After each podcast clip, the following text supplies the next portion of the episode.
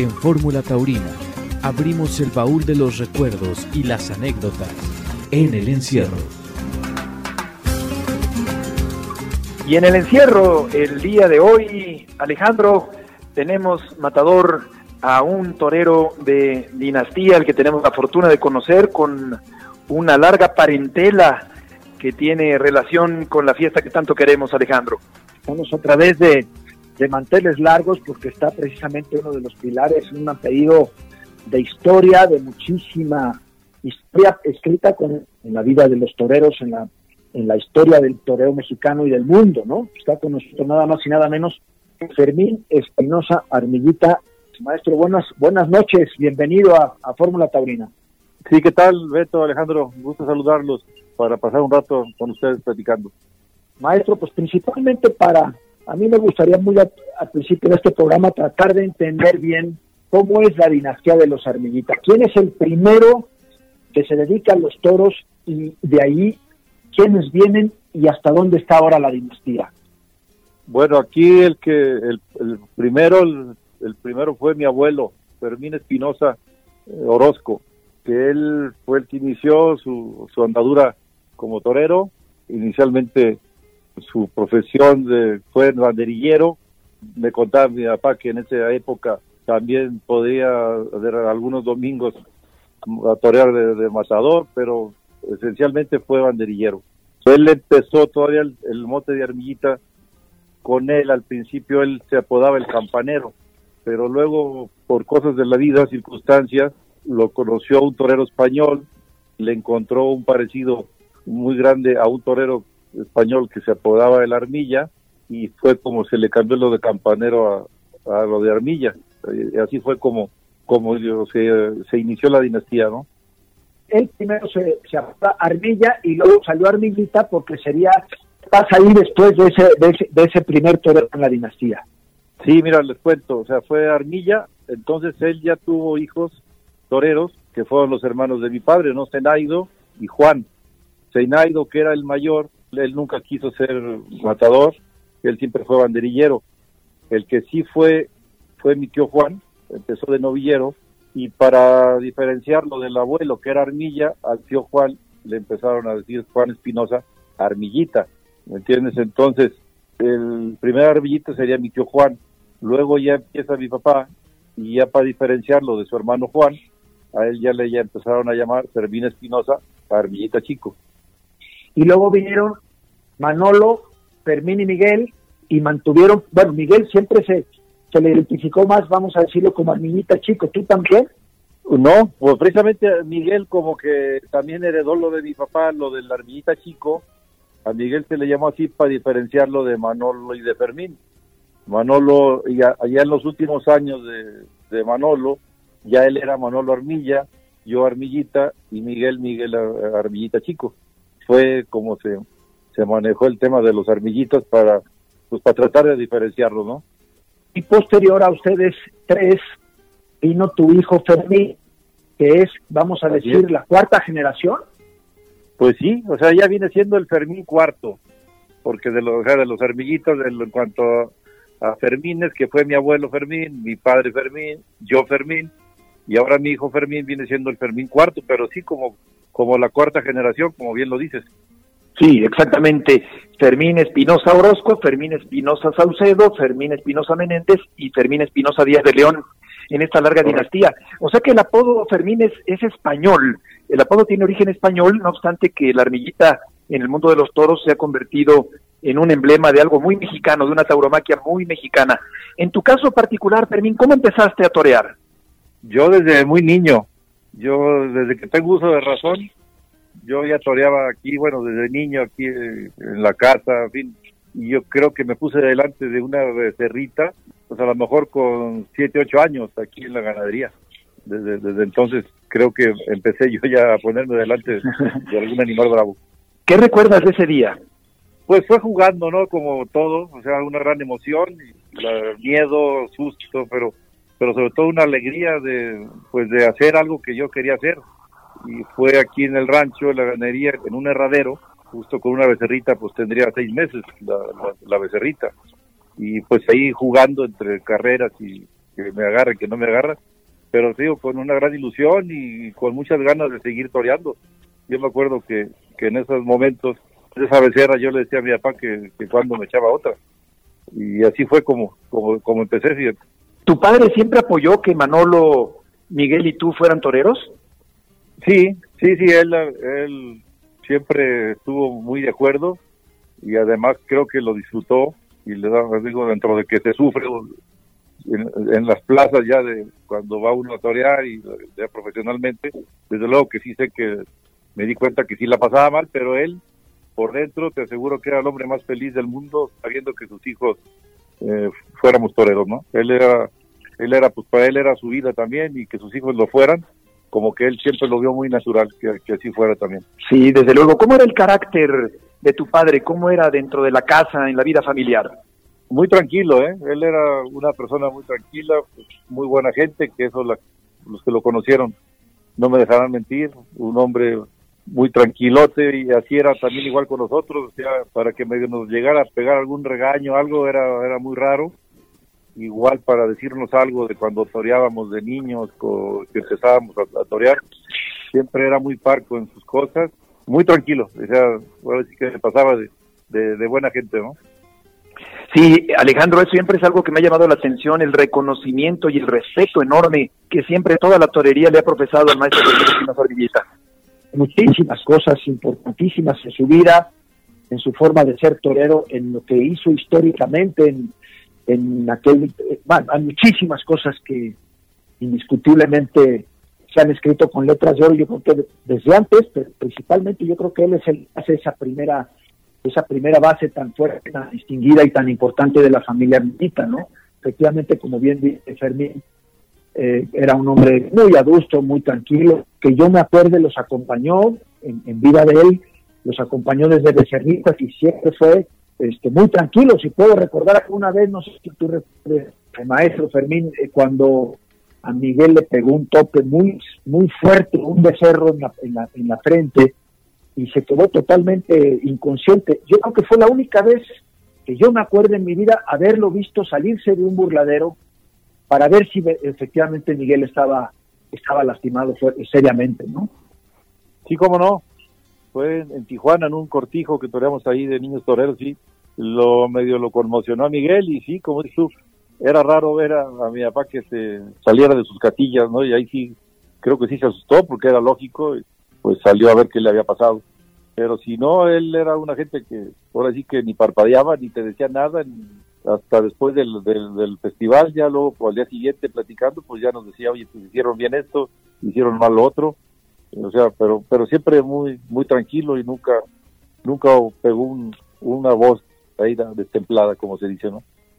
¿Fue la inspiración de ustedes, maestro Fermín, o fue su, maestro, efectivamente, la tauromaquia que ustedes tienen, fue abrevada precisamente el maestro grande?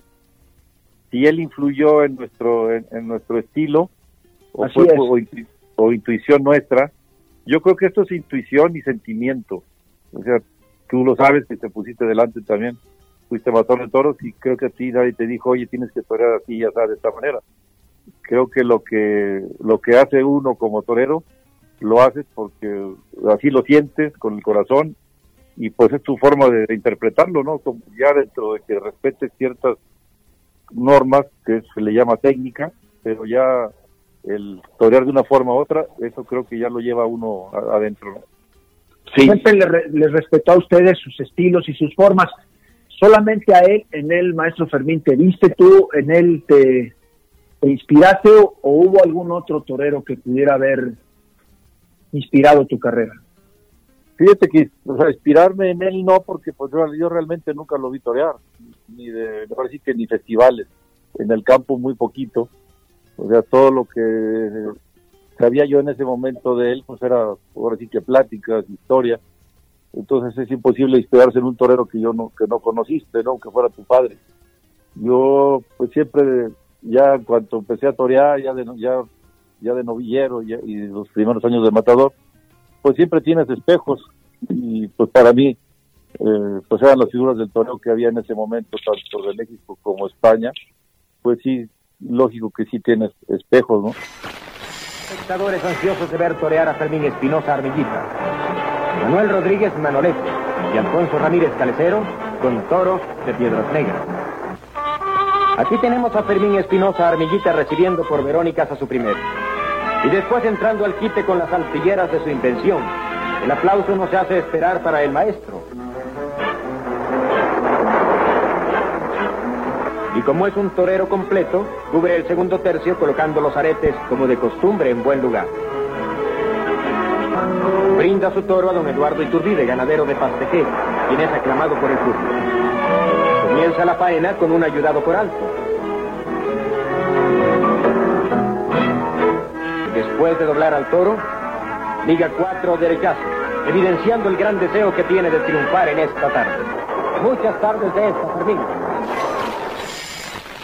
Maestro Fermín, ¿quiénes fueron esos, esos, esos, esos espejos que hubo en su vida? Mira, yo de los toreros que, que digo, siempre he admirado a todo lo que se pone delante, pero de esas épocas primeras mías de, que eran figuras del toreo aquí en México, que para mí fueron espejos, te hablo de, de un Manolo Martínez, de Cur Rivera, en España Paco Camino, José Mari Manzanares, por citarte algunos, ¿no? Que creo que era pues más o menos la línea que, que yo, yo tuve como torero. Y para mí, pues esos fueron mis espejos principales. Sí, qué interesante lo que dice Fermín, porque me imagino que en el caso de los Silvetti también, eh, por muchos antecedentes taurinos que se tengan, a final de cuentas el torero está solo, con sus propias herramientas, con su propia intuición, con su propio sentimiento. Fermín, ¿cuántas novilladas toreaste antes de llegar a la alternativa? Yo toreé exactamente 20 novilladas mi carrera fue un poquito, ahora sí que una, carrera express de novillero, duré 11 meses, debuté un 30 de diciembre del año 73 en León, Guanajuato, y estaba tomando la alternativa en noviembre del, del siguiente año, noviembre del 74. Pero dentro de esas 20 novilladas tuve la suerte de torear aquí en México, en España, en Francia y una novillada en Portugal. ¿Tu padre te acompañaba? Aquí en México sí, a España sí me fui solo, con el apoderado que era Enrique Vargas, me mandaron para allá, allá estuve pues prácticamente seis meses, siete, eh, los primeros tres meses de pura preparación en el campo y empecé toreando ya en el mes de junio, entre junio y septiembre las otras las novilladas que toreé por allá. Mi debut fue en Bilbao, me la pusieron fácil, debut de novillero, y, y terminé en Valencia y de Valencia me vine a la Plaza México antes de la alternativa toreé cuatro novilladas en la Plaza México con bastante éxito. No fueron muchas orejas porque algunos novillos los pinché, pero sí corté orejas. Entre medio de las cuatro novilladas de México, toreé una novillada en Acapulco. Fueron dos novilladas en México, una en Acapulco, otras dos novilladas en la México. Y el siguiente sábado, que fue un sábado, estaba tomando la alternativa aquí en Aguascalientes. Y como novillero, Fermín, ¿cuál, ¿cuál fue el cartel de tu presentación en la Plaza México? ¿Te acuerdas? Sí, cómo no, con Carlos Serrano, el voluntario, y Humberto Moro, con una, una novillada de Chajay. ¿Y qué tan difícil era para ti llamarte igual que tu padre y que los aficionados supieran de la enorme historia de tu padre eh, para que después ustedes eh, retomaran la estafeta? Pues mira, es un arma de dos filos, porque te digo, aunque uno es, uno tiene, pues, por la misma joven, no te das cuenta de, del peso que llevas, ¿no? Sí sabes tú que eres hijo de Hermillita y todo, pero no, no llegas a, dimensionar qué tanto es el peso que estás cargando. Pues gracias a eso te atreves a seguir dentro de, la, de esta carrera y, a, llevar la dinastía a cuestas, ¿no? Pero creo que en mi caso, no sé si el caso de Alejandro y de David, o sea, de todos los hijos de toreros, creo que es un arma de dos filos porque al principio te ayuda mucho porque te abren las puertas, pero luego también las comparaciones de que ya te quieren ver tus primeros pasos como torero, ya quieren verte igual que cuando tu padre era, la figura del toreo. Entonces, por ese lado sí te llegan a exigir mucho más que a cualquier otro otro que empieza, ¿no? Sí, Alejandro, qué, qué interesante este asunto también, este tema de, de heredar eh, una historia taurina tan importante como la de la dinastía Armillita y la de ustedes, los Silvetti, también, desde luego. Pues hombre, y además hay muchos, ¿no? Solórzano, Capetillos, Moros, o sea, hay muchísimos toreros, hijos y, y, nietos, toreros, eh, la familia Rivera, sí, hay muchos. Yo mi pensamiento siempre ha sido que lo aprendí, lo, más bien dicho, lo, reflexioné mucho en Madrid, porque en Madrid la afición es muy cosmopolita, muy abierta. y siempre te dicen eso, ¿no? Que el toro, cuando te pones delante de un toro, no sabe cómo te apellidas. Claro. Sí, sí tienes esa parte del público y entiendo muy bien lo que, dice el maestro Fermina, ¿no? De, sí tienes ventaja, que del novillero poner a, un desconocido, a uno que tiene un apellido que ya tiene tiempo eh, conocido y en las calles y en los carteles, pues claro que ayuda más. Si no tienes la capacidad y si no resuelves lo que pasa en ese momento, te quedas atrás.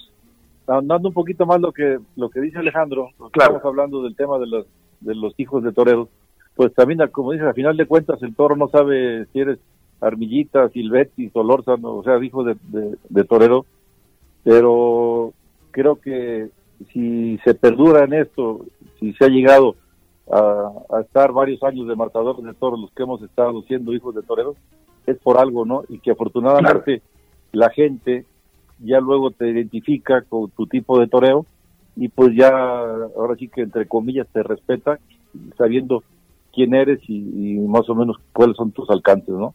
Entonces creo que, que aunque sea complicado, pero no, no imposible continuar el, ahora sí que con el apellido dentro de esta fiesta. Eh, eh, exacto, no, no, no se puede continuar en automático, ¿no? Eh, por la gracia del apellido, sino que hay que hacer cosas y hay que resolver, como dice Alejandro, delante de la cara de los toros.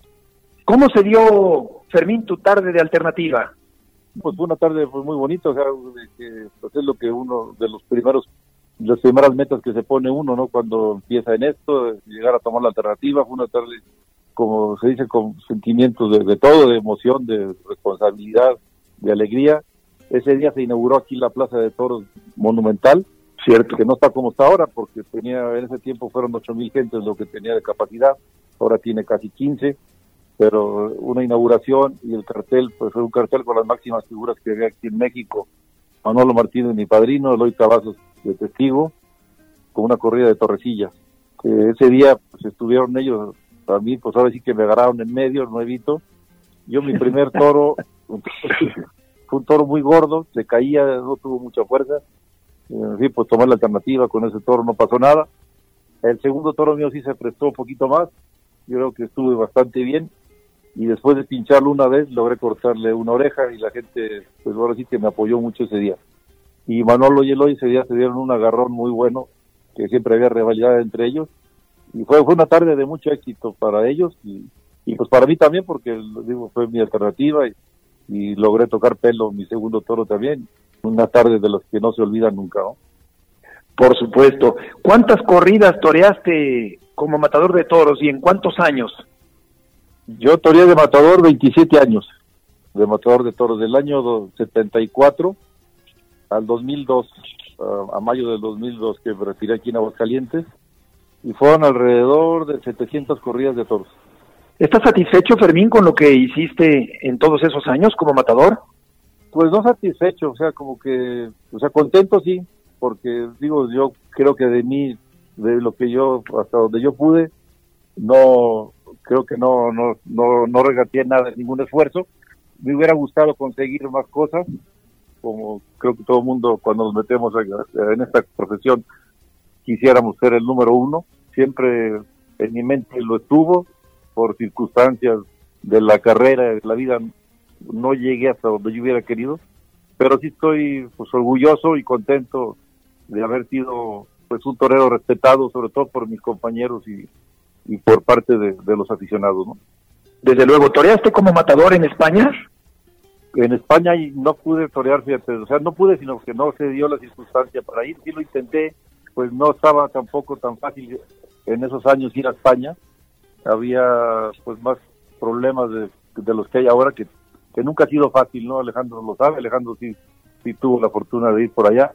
Yo quise ir una vez o dos a confirmar mi alternativa, pero pero lo que me ofrecían la verdad no pues que yo sentía que no era no eran corridas para mí y dije de ir a matar una corrida X por matarla como que no no me no me ilusionaba, ¿no? Y la verdad que no pues no no pude cuadrar el tema de haber ido a España. Y Miguel cuando surgió, y yo recuerdo la irrupción de Miguel y los grandes comentarios que ha habido siempre con respecto a Miguel sobre su técnica, su pureza, su naturalidad, su clase. Eh, ¿Tú crees que en el caso de Miguel él, pudo haber llegado más lejos en su carrera taurina? Pues mira, ahora sí que eso no, no lo sabe más que Dios. aquí no el caso de Miguel, el caso de muchos toreros siempre se ha dicho, mismo Paco Camino, por decirte otro otro otro ejemplo que también siempre le achacaban o, le decía que si hubiera querido. Yo creo que el que se viste de luces siempre quiere, pero pues no siempre se te da. Lo que hay muchas circunstancias que se tienen que juntar ese día en esa plaza a esa hora para que llegue el triunfo tan tan soñado y, y tan esperado para poder avanzar hasta donde uno quiere, ¿no? Entonces digo, yo creo que Miguel siempre que se vistió de torero siempre quiso triunfar y el que se ponga un traje de torear y piense distinto, creo que pues no está bien. Creo que el que Miguel no haya llegado a más no es porque no haya querido, no es porque no se le dieron las circunstancias para para, para hacerlo, ¿no? Pero de que él quería, pues yo te aseguro que sí. De Santiago es el quinto de la tarde, de nombre Vidriero, número 70, con 506 kilogramos encima. Este toro corresponde en su lidia y muerte a Miguel Espinosa, Armillita Chico. Ahí está Miguel Espinosa llamando a este que como bien dice Roberto es frontino porque tiene una mancha blanca y bueno es sardo también, ¿no? Porque tiene los tres pelos. Se gustó Miguel en la Verónica por el lado izquierdo. Bien, toreando por el lado derecho también. Empieza a calentarse Miguel. Se enrojece su rostro, se le sube la adrenalina a Armillita, quien juega los brazos de esta manera. Toreando a la Verónica y soltando primorosamente una punta del capote en una pinturería igualmente estética, cuanto sorpresiva por parte de Miguel. Qué naturalazos le está pegando Armillita. Este es el tercero recreándose en la suerte, durmiéndose en ella. Y ahí está el pase de pecho. Una faena artística. Y por fin Miguel está regalándonos lo que siempre ha atesorado, pero que nos ha dado a cuentagotas. Ha destapado totalmente el frasco de las esencias y qué forma de torear. Nos puede torear más bellamente, con más plasticidad, con el término muy de ahora, mi querido Beto, con más pinturería. Exactamente. Fermín, ¿cómo fueron tus últimos años de tu convivencia con Miguel? Pues como siempre, desde que, o sea, desde que fuimos niños, éramos muy, muy afines, siempre todo lo hacíamos juntos, inclusive pues, la ganadería, pues éramos socios de la ganadería, o sea, muy bien. si me dices si, si lo extraño ahora, por ejemplo, pues lo extraño más que nunca, porque para mí era pues mi compañero de vida y siempre, siempre lo fuimos desde niños, ¿no? A mí me gustaría, fíjate, hacer una reflexión con respecto a lo que a lo que preguntabas tú, Beto. Yo pensaba muchas veces que los toreros que tienen una gran calidad y que tienen un, un gran sentimiento, a veces los han tachado de que no han querido. El maestro Fermín ahora acaba de mencionar eh, el caso de Paco también, el caso de Miguel, y hay varios toreros y, muchos, que a veces la gente piensa que no quieren. Yo lo que reflexiono es que hacer ese toreo tan, tan sublime, tan especial, no es un tema de, de emoción de un torero, no es un tema, como bien señaló el maestro Fermín ahorita, de decir, hombre, es que todos quieren, todos los toreros que tienen esa calidad y que tienen ese arte siempre quieren. Y son felices cuando lo consiguen, pero creo que no se puede todas las veces. Si tú te pones a conseguir la comparación más bien dicha de decir, hombre, es que esto es un torero de poder, ese siempre puede poder, porque van a salir más toros que le van a servir a los poderosos los de arte. Sí, no es que dependas de un toro, ¿eh?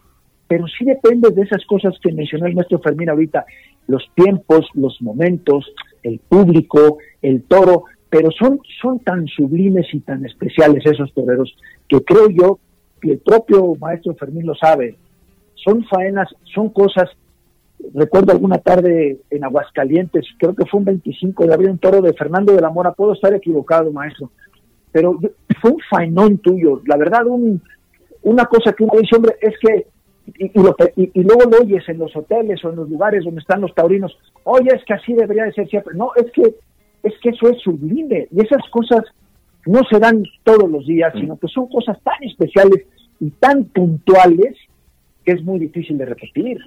Sí, totalmente de acuerdo. Eh, no, no, eh, no es un toreo mecanizado, no es un toreo en serie, utilitario, sino que son momentos como ya como ya apuntan ustedes con toda con toda claridad. Con respecto a tu hijo Fermín, ¿qué panorama le ves? ¿Qué condiciones le ves? ¿Cómo se han dado las cosas hasta el momento para Fermín? Pues mira, Fermín, él es un, muchacho que como te está muy él está muy entregado a su profesión, también como muy parecido a lo que nos ocurrió a Miguel Yamís. Desde niño él también no ha tenido otra otra cosa y jugar más que a, ser torero. Eso sí, siempre lo, lo ha tenido claro. Y desde que tiene uso de razón ha querido ser torero, pues las circunstancias no se le han dado para que esté en un lugar eh, mejor que el que está actualmente. La fiesta, pues, o sea, ahorita como está, pues, ¿qué te puedo decir? La fiesta de momento está muy complicado para todos. Sí. Para Fermín, es un torero, para mi forma de ver, no te hablo como hijo, creo que tiene muy buenas condiciones para ocupar un lugar importante, lo que necesita también es suerte, suerte que no ha tenido suerte con que le envistan los toros en el día clave, en la plaza que tiene que ser en la México, vamos a decir, es lo que le ha estado pasando, que no ha tenido la suerte los días claves que le ha tenido que, que tenerla, ¿no? Porque ha tenido tardes importantes en provincia, ha ido desarrollando él su técnica, cada día se está afinando más, pero sí lo que lo que a él espera es eso, es un panorama no fácil porque está llevando a, cuestas una dinastía, pero creo que tiene con qué, siempre y cuando, lo único que le hace falta es un poquito de, o un mucho de, suerte, ¿no? ¿Cuál sería la condición número uno para que un aspirante a, torero pueda ser figura figurísima? Pues primero, yo creo que Alejandro, como ya lo hemos hablado otras veces, primero tiene que tener vocación. Creo que si tienes vocación y, un valor necesario, no digo que tenga un valor espartano, pero como la vocación, creo que la vocación es la que te va a hacer, ahora sí que enfrentar todos los tropiezos y todos los obstáculos que te, te presentan en esta, en esta carrera. Y eso, eh, creo que eso es lo principal, la vocación. Ya luego viene lo otro, que si tienes condiciones, cualidades, para hacerlo, porque por muchas ganas que tengas y pero si no tienes un poquito de condiciones y por lo menos por lo menos que parezcas torero va a ser muy difícil. Ese es mi punto de vista. ¿Sientes Fermín que se torea mejor que nunca? Pues no sé, te digo yo el, toro se ha, el toro se ha llegado a un punto de, de que viste pues dicen que mejor que antes también y que por eso gracias a él, al toro se, torea mejor que antes. Yo he visto faenas de, hace 40 años con toros también muy buenos y toreros como si los estuviéramos viendo en esta época también. Entonces, no sé, no, sé, desde luego que se ha ido mejorando, se ha ido afinando. Es que antes ha habido también toreros muy buenos.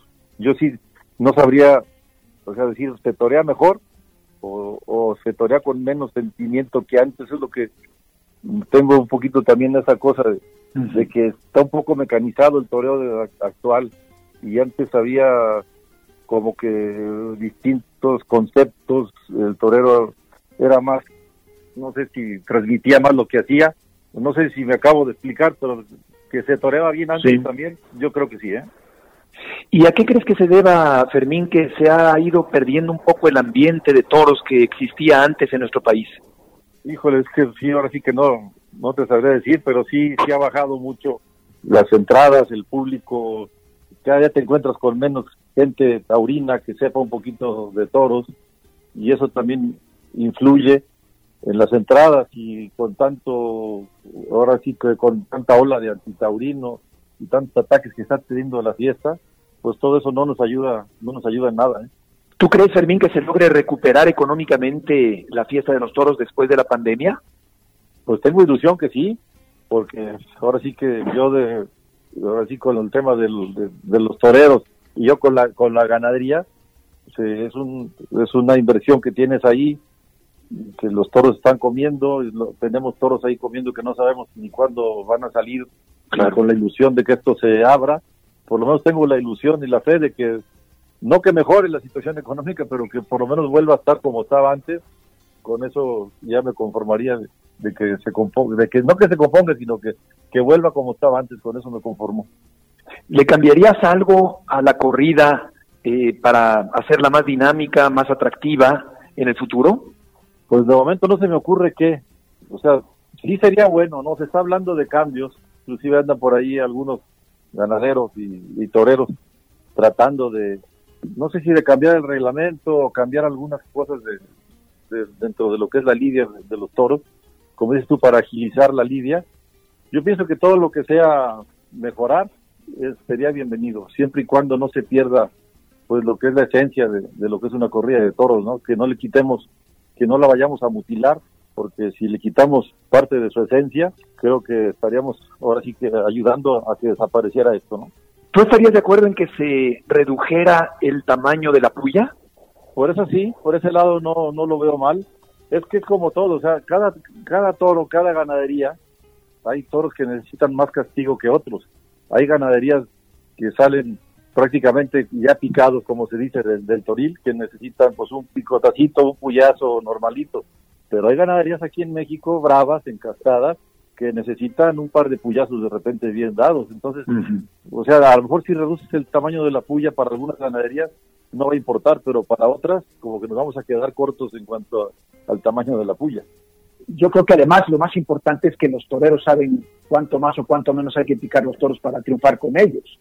Si a, un toro le, si a un toro le falta castigo y la puya es chica, pues no lo vas a remediar porque en México no vas a poner tres veces al caballo a un toro. No. Yo lo que creo es que es que nadie está en contra de su triunfo y el tamaño que sea de la puya si tú sabes que esta ganadería hay que darle, como bien señaló el maestro Fermín, un picotacito, pues se lo das, ¿no? Pero para eso lo que hace falta es saber medir los toros, tener claro una, de las cosas que yo creo que es más difíciles en la fiesta es saber cuánto debes de picar de más o de menos a un toro para triunfar con él. Y eso no tiene que ver con el tamaño de la puya, tiene que ver con la decisión del que lo va a torear. Exacto, exacto. Y, y la gente, pues, o sea, la gente piensa que el torero, cuando el picador se le pasa la mano, no que no se le pasa la mano, sino que le da dos puyazos aprovechando el encuentro, pues que quiere acabar con el toro. El torero es el menos interesado en acabar con el toro. El torero lo que quiere es cuidar el toro, tratar de que sea que se pique como debe ser, porque al, toro le viene muy bien darle su puyazo para que sangre, porque si el toro no sangra, no se, el toro se puede congestionar y, en lugar de, que de que el toro se venga un poquito arriba, al revés, el toro se puede acalambrar pues al toro siempre hay que picarlo. El toro tiene que sangrar, o sea, no no, no hay de otro. Y eso eso lo decía mucho el papá de su papá Alejandro Juan Silvetti. Me acuerdo mucho, decía, los toros hay que picarlos. No, o sea, pero como dice Alex, hay que saber, hay que saber también medir. Medirlo, claro, claro. Esa es la, esa es la ciencia medirlos, eso es las, medirlos, medirlos, o sea, nadie se quiere equivocar porque nadie está en contra del triunfo, lo que, lo que se quiere saber es exactamente cuánto más o cuánto menos, que es medirlos. Y si se reduce el tamaño de la, de la puya, pues a lo mejor hay toros que necesitan, a lo mejor si la puya es más chica, en España sí se puede llevar el toro dos veces al caballo o hasta tres, y la gente lo, lo entiende y lo acepta.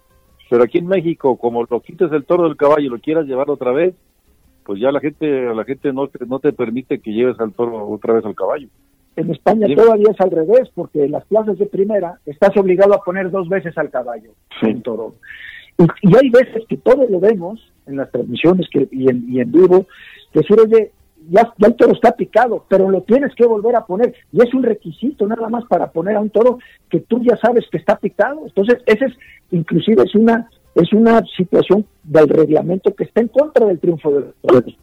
Los toros se, se miden y se pican a lo que cada toro necesita que se pique. Sí, exacto, y eso obliga a que un segundo puyazo que a lo mejor no se necesita sea únicamente señalado. Por último, de mi parte, Fermín, te preguntaría por un torero del que no hemos hablado en esta conversación, y es tu hermano Manolo, un torero académico, un torero clásico, eh, con una excelente técnica. Eh, ¿qué, ¿Qué recuerdas de él como persona y como torero? Fíjate que con Manolo tuve muy buena relación, ahora sí que de una relación de hermano muy bonita, ya lo conocí yo a él, pues ya cuando él se vino, sobre todo ya que se vino a vivir aquí a Aguascalientes, sí, no me tocó verlo sus años primeros de Matador, que tuvo unas temporadas en México muy buenas, que tuvo un par de temporadas muy buenas en la México, no me tocó, no me tocó verlo, pero conviví mucho con él acá, allá, estando él aquí en Aguascalientes, y sí lo vi desde luego torear mucho de Matador, y como dices tú, torero muy técnico, con, con muy buen oficio y, con, una clase también muy buena, distinto a nosotros. O sea, de que éramos tres hermanos, también hubo esa diferencia. Eh, Manolo, Fermín y Miguel no nos parecíamos mucho en, nuestro concepto. Siendo, bueno, éramos parecidos pero distintos, no sé si me explico. Entonces, con Manolo siempre sí tuve esa, como te diré, esa amistad, más que amistad, de un, cariño de, de hermano, ¿no? Éramos medios hermanos, pero pues fue así como si hubiéramos sido hermanos completos. Bien, yo me, yo me un poquito al tema de la, de la personalidad de los toreros.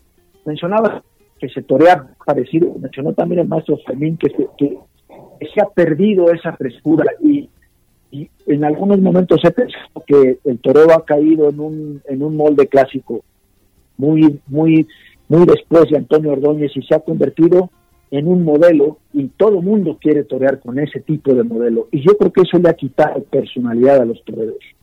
Y yo creo que en este aspecto, en toda ese crisol de armillitas, ninguno ha sido para otro.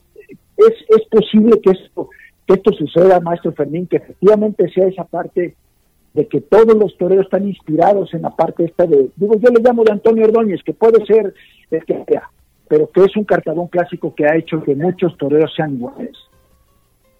Sí, o sea, creo que sí, sí les influye, cómo no. Y, se, y pues el resultado es ese, que se pierde ya la personalidad de cada quien. O sea, yo creo que dentro de las escuelas taurinas, porque eso es lo que está pasando, que les están poniendo un cartabón de que hay que torear así, todo el mundo lo hace, lo intenta hacer de esa forma.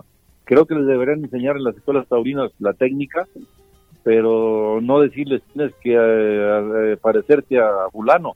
Creo que los deben de dejar, como en el caso mío que te digo que, que me preguntaba si mi padre o a Miguel o a mí nos dijo cómo había que torear. Te, te deben de dejar a tu aire que tú interpretes el toreo como tú lo sientas. Y es la y es como se, es como aparece cada torero con su personalidad, ¿no? Exacto. La otra parte que, que me gustaría platicar es la parte de ganar. México ha tenido este, este que yo le llamo el toro de los 60, de los 70, de los 70, que fue ese grandioso toro mexicano que yo creo que hoy nos, ya no está. Y, y mucho ha sido porque, en cierta manera, eh, muchos ganaderos mexicanos decidieron importados nosotros. Nueva importación de otras casas, de lo mismo de Saltillo, etcétera. ¿Qué han hecho ustedes, maestro ¿Cuál es el concepto de ustedes como ganaderos? ¿Se han mantenido en esta línea del toro mexicano? ¿Han sido nuevo que llegó español o de Parladeo, de lo de Saltillo, etcétera? Sí, no, mira, yo, o sea, nosotros hemos sido, así que enamorados del toro mexicano, el que ha habido aquí, del toro famoso, el toro de San Mateo, ¿no? El encaste San Mateo. Este toro, como esto el toro de los 60, 70, 80, que había ganaderías buenísimas, y pues eso es lo que hemos tratado de, mantener, puro puro encaste San Mateo, es lo que tenemos en, la ganadería. Tengo amigos ganaderos que, que son los que, que nos han estado asesorando también en ese concepto. Eh, pues que digo, lo que se, se trajo de España, de lo que es Santa Coloma, eso a mí, la verdad, yo como torero, nunca me ha gustado. En España es un encaste que lo torea, pues no lo torean las figuras del torero y por algo, por algo será lo trajeron aquí a México para refrescar el encaste de San Mateo y creo que para mi forma de pensar creo que no no deberían haberlo hecho yo si lo trajeron lo tenían que haber llevado a lo mejor por separado no sé pero haber mezclado con San Mateo según para mi concepto como ganadero y, y pensando como torero no no no la verdad que no no le veí o no le veo buenas buenos resultados. Y lo que es los que han traído Parladé que eso sí lo tienen, también lo, están llevando aparte, pues eso sí creo que es una, en España sí funciona y aquí en México creo que también puede funcionar, pero es muy distinto el toro de, de Domego, Parladé, como le quieran llamar, al toro de San Mateo, que las figuras de España, yo desde que me acuerdo, desde que empecé en esto, desde que venía Camino, Capea, el mismo Ponce, los que han venido, José Tomás, bien, han venido a México a disfrutar del, de torear el toro mexicano, que es el que les ha descubierto a muchos del, el temple, según han comentado ellos mismos, ¿no? Porque se encuentra con un toro que viste con una clase y, un, y una templanza que no la tiene el toro español. Maestro, ¿y ese toro mexicano está perdido actualmente? Afortunadamente no. todavía quedamos poquitos ganaderos, digo, me incluyo porque tenemos eso, pero todavía queda, quedan ganaderos que, que conservan el encaste. Hay poco, pero se conserva todavía afortunadamente. ¿eh? Bien, pues vamos a las a las preguntas rápidas, maestro Fermín. El mejor ganadero que para usted. pues que pues es que no puedo decir uno. El que viene a la mente. Bueno, el de San Mateo, don Antonio Yeguno. Muy bien. La máxima figura del toreo. Pues Armillita. Madre, claro. Salmantino. Solo de mi despedida. Ah, ahí está. Y 5 de abril, La día clásico en Aguascalientes. el día más feliz de su vida. El día más feliz de mi vida en Aguascalientes, sí, recordando la faena que dices. Sí fue al to- a un toro de Fernando de la Mora. Sí, que se anunciaba todavía Tequisquiapan en esa época. Es correcto. Sí. Y el día más feliz de su vida, aparte de ese, Mi despedida. Estamos exactamente unos minutos antes de que se haga el paseillo de la octava corrida de la Feria de San Marcos, en donde se va a despedir de los ruedos Fermín Espinosa Armillita. En este mismo patio de cuadrillas, con otro ambiente, en otro tiempo y con otros alternantes, llegó vestido de blanco y oro para hacer el paseillo y recibir la alternativa de manos de Manolo Martínez y de testigo Eloy Cavazos. Y hoy, al paso de 27 años, se va a hacer eh, presente la despedida de este gran torero mexicano que viste de grana y oro. Fermín, ¿cómo te va? Muy buenas tardes y suerte para este día. Gracias, Gillo. Pues aquí estamos, ahora sí que en la última, con el ánimo como si fuera la primera, ¿no? Porque el compromiso hacia la gente siempre va a ser el mismo. Por otro lado, triste porque pues voy a dejar de hacer lo que más me gusta en la vida, que es ser figura, no figura del toreo, ser matador de toros, pero pues así es la vida, ¿no? Son ciclos que hay que pasar y, y ya nomás me falta ponerle, ojalá que sea un broche de oro el que le pongamos esta tarde. pues maestro, ha sido una, una noche muy agradable, una plática muy, muy bonita, muy sincera. Creo yo una entrevista a un, a un torero que tiene una, una gran técnica, que, que representa una de las dinastías más importantes del mundo en la historia del toreo, pero un torero que, que como, como, como lo conocemos, todos los profesionales le tuvimos y le tenemos un gran respeto porque la técnica suya siempre fue excelsa, siempre fue un, un espejo de hacer bien las cosas, de banderillar bien a los toros, de matar extraordinariamente bien a los toros. Yo creo que ha sido una, una noche muy bonita técnica, una entrevista sincera de un hombre, como digo yo, que pertenece a, a esa dinastía que ha escrito con letras de la historia del toreo mundial. Entonces, gracias maestro Fermín por estar con nosotros, la gente lo va a disfrutar, lo vamos a tratar de, de, de reescuchar, porque hay muchos conceptos y muchas cosas que yo creo que son actualmente máximas que hay en el toreo, que nunca hay que perder de vista, que siempre hay que tener presente y que vienen de una, de una voz y de, una, de un profesional con toda la extensión de la palabra. Pues muchas gracias, Alex y Beto. Fue un placer, la verdad que no siempre se, se puede hacer una entrevista de, así y platicar lo gusto que, que tuve con ustedes y pues ya saben, aquí tienen un amigo y sobre todo muy, pues seguiré como siendo mi línea como torero, muy sincero y, una persona abierta a, a lo que sea sumar en, en esto de la fiesta de los toros. Muchas gracias, Fermín. Un fuerte abrazo. Igualmente, Beto, un abrazote para ustedes también. Igual, Enhorabuena, Fermín. Muchas Y gracias. muchas gracias, ¿eh? buenas noches. Igual, una buena noche, que estén bien.